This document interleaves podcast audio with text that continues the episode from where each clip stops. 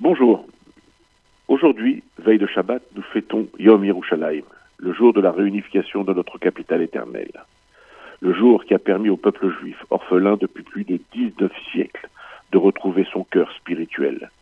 Comment oublier ce 7 juin 1967 et ces valeureux combattants de l'unité parachutiste qui ont pénétré dans les rues sinueuses et dangereuses de la ville jusqu'à la cité interdite aux Juifs? Comment oublier ce moment magique, presque surnaturel, où dans les haut-parleurs des radios militaires de commandement avait retenti ce cri plein de force et d'espoir, ces paroles du général Motagour qui annonçait Har Abayt Bayadenu, le mont du temple est entre nos mains. Comment oublier les vaillants combattants qui ont perdu la vie durant cette bataille?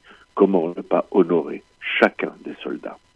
Comment ne pas rappeler les noms de Ouzinarkis, Moshe Dayan, Yitzhak Rabin, Ariel Sharon et tous les officiers de Tzahal qui ont conduit Israël à une victoire éclair dans une guerre inévitable et imposée face à l'Égypte, la Syrie et la Jordanie.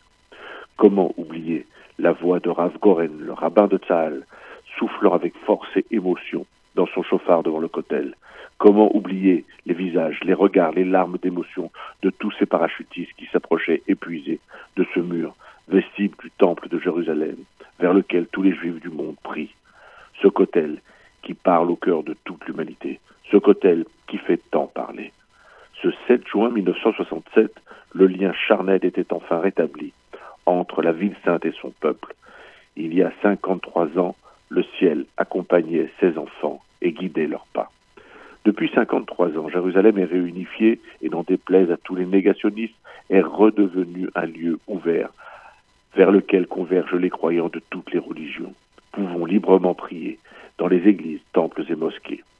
53 ans après sa réunification, Jérusalem fait encore parler, et nombreux sont ceux qui se refusent encore à la reconnaître comme capitale d'Israël. Certains fantasment même de la voir être à nouveau divisée. Certains même vont jusqu'à délire total et aspirent à détruire Israël. Ils font des déclarations reprenant la dialectique nazie qui devrait soulever l'indignation et les condamnations fortes. Mais force est de constater le silence assourdissant de tous.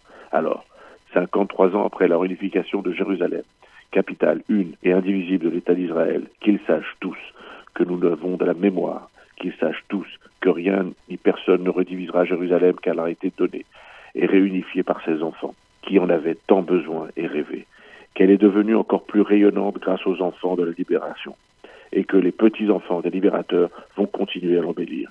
Qu'ils n'oublient jamais que la ville trois fois sainte a été construite par le roi David, que le temple a été bâti par le roi Salomon, et que le peuple juif de génération en génération en est le gardien. Longue vie à Jérusalem et bon Shabbat à tous.